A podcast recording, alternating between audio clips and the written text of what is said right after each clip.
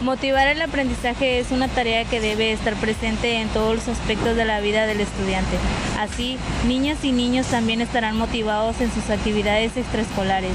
Algo que puede ayudar en el alumno es que se apunte a aquellas actividades que le gustan, así tendrán más capacidad de iniciativa.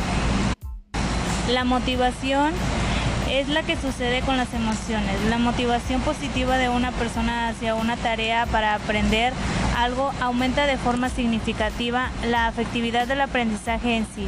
No es lo mismo verse obligado a aprender algo que tener ganas de hacerlo. El aprendizaje. El aprendizaje en el fondo se trata de vincular motivación con actividad pura donde la persona hace aquello que quiere aprender. Algunos le llaman enseñanza orientada a las acciones.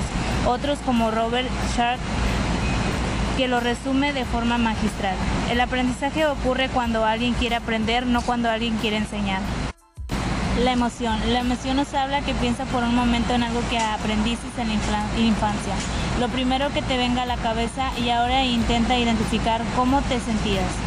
Probablemente recordarás aquellas cosas que aprendiste sintiendo una emoción positiva, porque aprendimos a decir que las emociones operan consistentemente en nuestra mente para guiar lo que aprendemos. Las emociones positivas actúan de fijador en nuestro cerebro.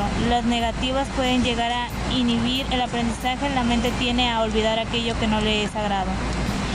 Con lo que sí aprendemos cosas sintiendo una emoción negativa, probablemente recordaremos más cómo nos sentíamos que la idea o el contenido en sí lo que se supone que debíamos aprender en ese momento.